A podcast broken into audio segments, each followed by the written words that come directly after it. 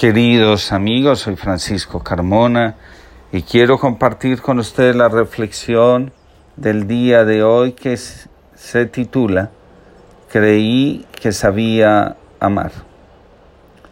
Habíamos caminado toda la jornada. Llegamos a casa. Nos sentamos a descansar. Estábamos agotados. De pronto el maestro empezó a hablarnos de lo que sería su destino. Me sentí tan conmovido que le dije, no permitiré que nada te suceda. Lo había visto tantas veces hablar y devolverle el sentido de la vida a tantos que no imaginaba un día sin compartir con él. Llegó el día que temíamos. El maestro fue tomado preso. Fui detrás de él. Quería estar cerca en el momento más difícil de su vida cuando me preguntaron, ¿lo conoces? Tuve tanto miedo por mi vida que dije, no, no sé de qué me hablas. El corazón se me estremeció y una voz me decía, sabía que ibas a fallar en el momento decisivo, que tu cobardía iba a superar el amor. Lloré amargamente y mucho más cuando él se volvió para mirarme. Me fui y lloré como nunca lo había hecho. Había traicionado al amor al amigo, a la esperanza. Tres días más tarde, vino una del grupo llamada Magdalena a decirnos, está vivo. Salí corriendo a verificar la noticia. Tenía mucho miedo de que fuera verdad. ¿Cómo lo volvería a mirar a los ojos? ¿Y qué podría decirle si había fallado en mi amor, en mi capacidad de ser leal con el que siempre estuvo ahí conmigo? No lo vi ese día. Pasaron ocho días más. Estábamos de pesca. Él nos dijo, muchachos, tienen pescado. Sabía que era él. No pude contenerme. Me tiré al agua, desnudo como estaba. Lo abracé y me preguntó, ¿me amas? Me derrumbé. No supe qué decirle. Él se apresuró y me dijo, nunca he dejado de amarte. Te amo con tu debilidad, como eres. Al escuchar sus palabras, me llené de valor y le dije, Sabes que te amo con todo el corazón, a pesar de mi debilidad. Lloré amargamente. Él me abrazó y me dijo, susurrándome al oído, Eternamente te he amado. Entonces sentí que el perdón había dado un nuevo impulso a mi alma. Años más tarde tuve que enfrentar la muerte y lo hice sin vacilar.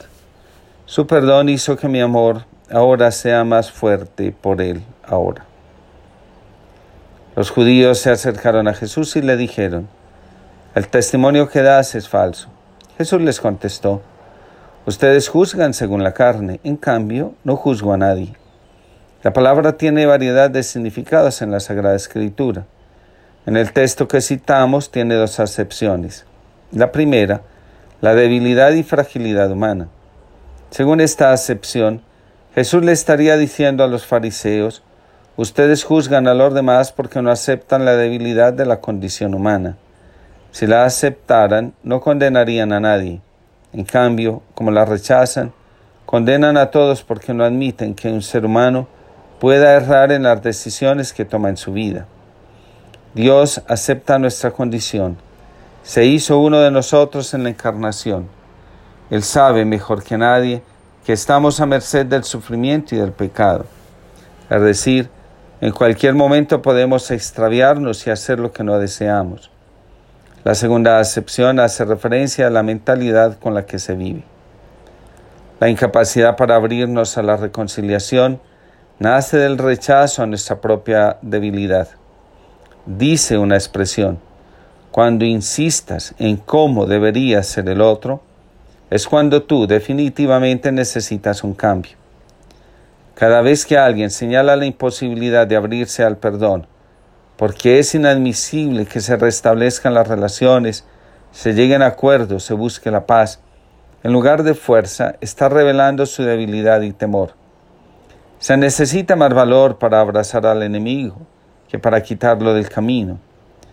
Diría un conocido maestro espiritual, la grandeza de un ser humano se manifiesta en su capacidad de perdonar y de amar a los enemigos. Su miseria y pequeñez de corazón se ponen de manifiesto cuando incita al odio. La falta de claridad sobre lo que es el perdón puede limitarnos seriamente a la hora de perdonar. Nuestro concepto del perdón, dice Robin Casargian, puede provocar dos cosas.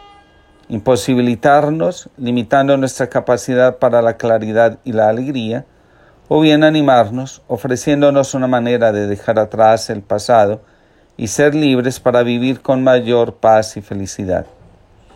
El perdón, dice el mismo autor, no significa justificar el comportamiento de alguien y tener que aceptar cualquier cosa que haya hecho.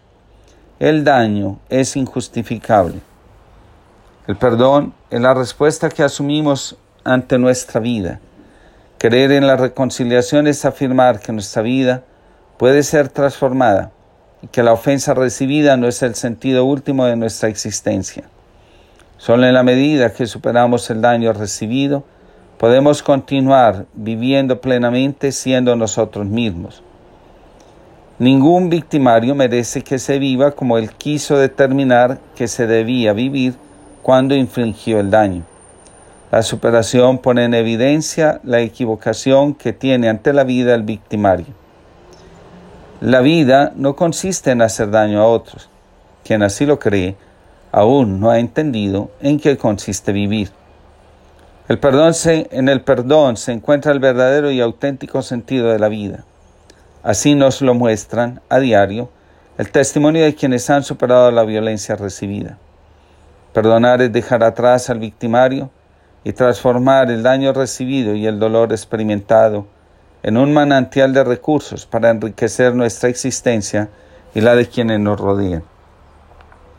Dice Juan José Mejía, si solo confías en tus propias fuerzas, tienes todas las razones del mundo para sentirte aprensivo, ansioso y, atemorizado. ¿Qué puedes predecir o controlar? ¿Qué hay en ti con lo que puedas contar?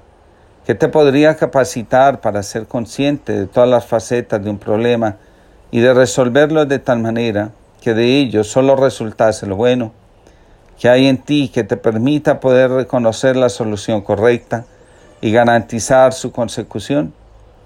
Por ti mismo no puedes hacer ninguna de esas cosas. Creer que puedes es poner tu confianza en algo que no es digno de ella y justificar el miedo, la ansiedad, la depresión, la ira y el pesar. ¿Quién puede depositar su fe en la debilidad y sentirse seguro?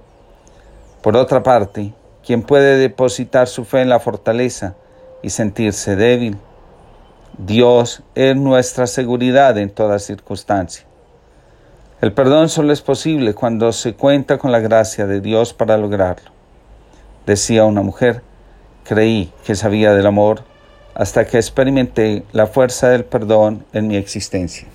Que Dios los bendiga a todos y les conceda una linda jornada.